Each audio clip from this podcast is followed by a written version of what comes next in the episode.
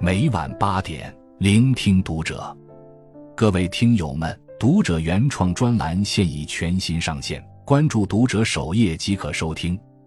今晚读者君给大家分享的文章来自作者龙静。成年人最大的清醒，走出对自己的偏见。老子说：“知人者智，自知者明。”我们常说要放下对他人的偏见。客观的去看待他人，然而比起对他人的偏见，对自己的偏见往往更需要被重视。一个人的思想决定了他的行为，而他的行为则决定了他的结局。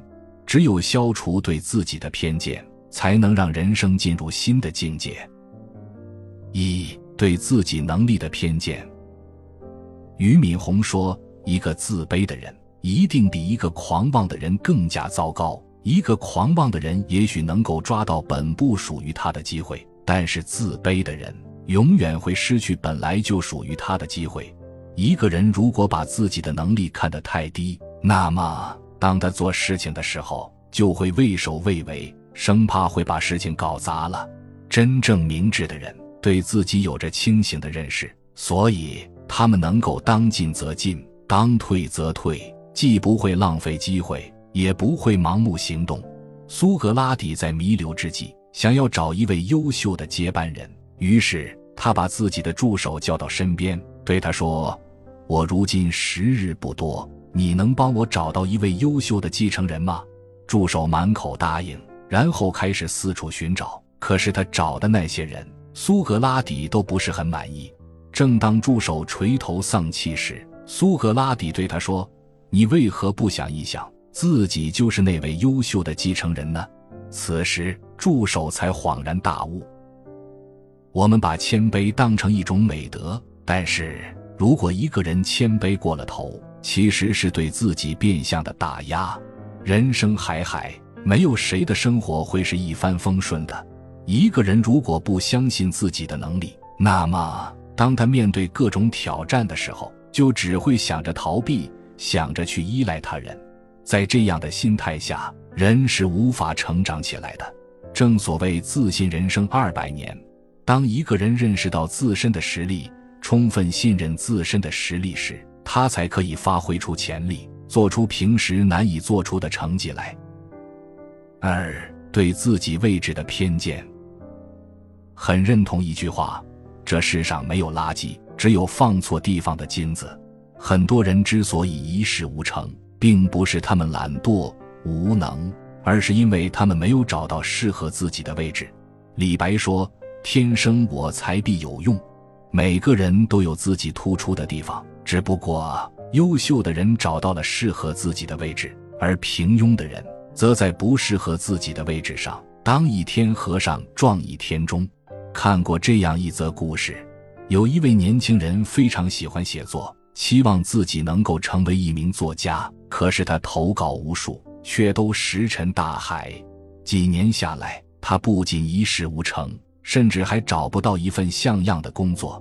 直到有一天，他收到一位编辑的来信，上面写道：“看得出来，您的确非常勤奋，但是很遗憾，您并不适合写作。不过，我从您的来稿中发现，您的钢笔字越来越好了。”您不妨换一个方向。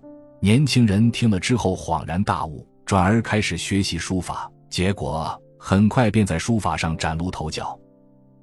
在很多人看来，半途而废是自己放弃了自己。然而，一个人如果是在错误的道路上盲目坚持，那么到最后就只会是白白浪费了自己的时间与精力。只有及时回头，找到真正适合自己的领域去发力。才能让自己更快、更轻松地做出成绩。有的人之所以执迷不悟，即使撞了南墙也不回头，是因为他们舍不下沉没成本，或是还心存侥幸。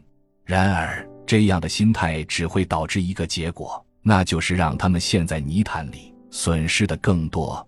有时候，坚持并不一定是美德，在该放弃的时候选择放弃，并不是懦弱。而是一种断尾求生的果敢与魄力。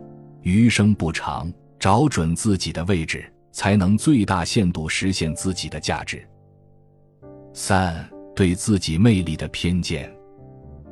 网友素素刚开始工作的时候，害怕自己不能融入公司的团队，于是对于同事的各种请求总是有求必应，结果却让自己每天都累得筋疲力尽。为了讨好同事，办公室有什么活儿，他总是抢着干。明明自己乳糖不耐受，但是看到一个同事找不到人拼单点奶茶，还是勉强点了一杯。结果喝了不到半小时，便开始一次次跑厕所。可如此讨好，换来的却是同事们私下聚餐不叫他，旅行带礼物也没有他的份，甚至帮忙之后也得不到一声感谢。素素向自己的小姨诉苦，小姨却说：“你都没把自己放在眼里，别人怎么会把你放在眼里？”一个人如果低估了自身的魅力，那么他就会认为。只有不断的服务别人、讨好别人，才能获得他人的喜欢。然而，这样的行为不但不能赢得他人的喜欢，反而还会让自己身上本有的魅力黯然失色。蒋方舟说：“真正能够欣赏你的人，永远欣赏你骄傲的样子，而不是故作谦卑和故作讨喜的样子。当一个人散发出自身的魅力。”纵然会有人不喜欢他，但也能吸引来那些真正欣赏和喜爱他的人。四，我们常常把善于与他人相处称作是高情商，然而比起与他人和谐相处，与自己相处则更为重要。很多时候，我们的恐惧与焦虑并不是外界造成的，而是由于我们对自己存有偏见，认为自己是弱小的、无能的。当我们改变了对自己的看法，可能就会发现外界的许多问题都变得简单起来。愿你我都能走出对自我的偏见，活出不一样的自己。与君共勉。关注读者，感恩遇见。